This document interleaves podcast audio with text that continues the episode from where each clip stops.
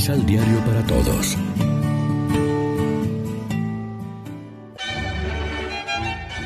Proclamación del Santo Evangelio de nuestro Señor Jesucristo, según San Mateo.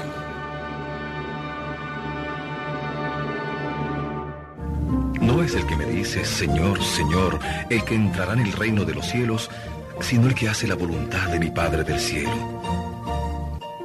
El que escucha mis palabras y las practica es como un hombre inteligente que edificó su casa sobre la roca. Cayó la lluvia a torrentes, sopló el viento huracanado contra la casa, pero la casa no se derrumbó porque tenía los cimientos sobre la roca. En cambio, el que oye estas palabras sin ponerlas en práctica es como el que no piensa y construye su casa sobre la arena. Cayó la lluvia a torrentes, soplaron los vientos contra la casa y ésta se derrumbó con gran estrépito. Lección Divina. Amigos, ¿qué tal? Hoy es jueves 2 de diciembre y a esta hora, como siempre, nos alimentamos con el pan de la palabra. Hay en el Evangelio de hoy dos palabras clave, escuchar la palabra y ponerla en práctica. La espera del Señor no es pasiva, hemos de cumplir su voluntad con amor y fidelidad. Esta es la tarea del Adviento.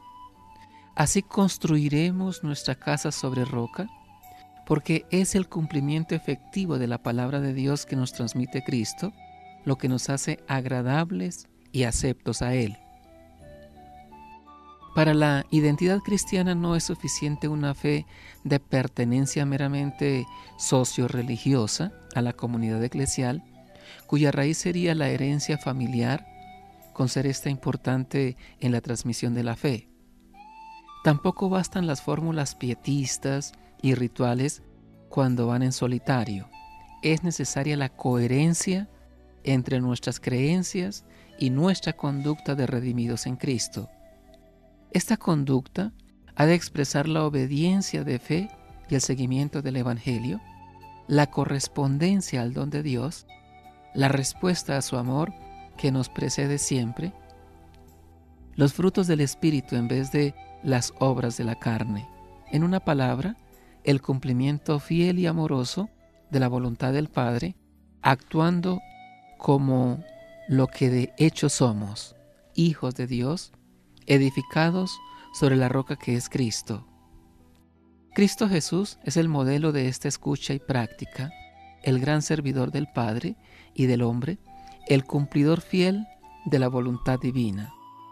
Como Él, nosotros, sus discípulos, hemos de ser personas de oración, que es más que la súplica vocal, para convertirla en vida de comunión con Dios. Esta se derramará luego sobre nuestra existencia personal, la familia y el trabajo, la realidad comunitaria y social en que vivimos, sin crear divorcio entre la fe y la vida. Reflexionemos.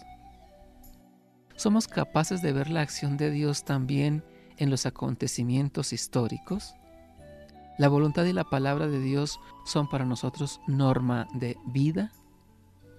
Oremos juntos. Hacemos nuestra la oración de Carlos de Foucault. Padre, me pongo en tus manos. Haz de mí lo que quieras.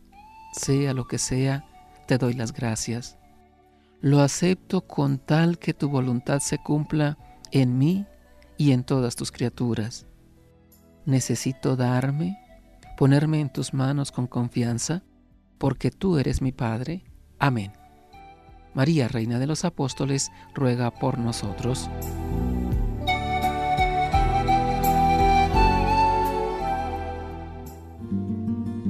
Complementa los ocho pasos de la Alexio Divina adquiriendo el emisal Pan de la Palabra en Librería San Pablo o distribuidores. Más información www.sanpablo.co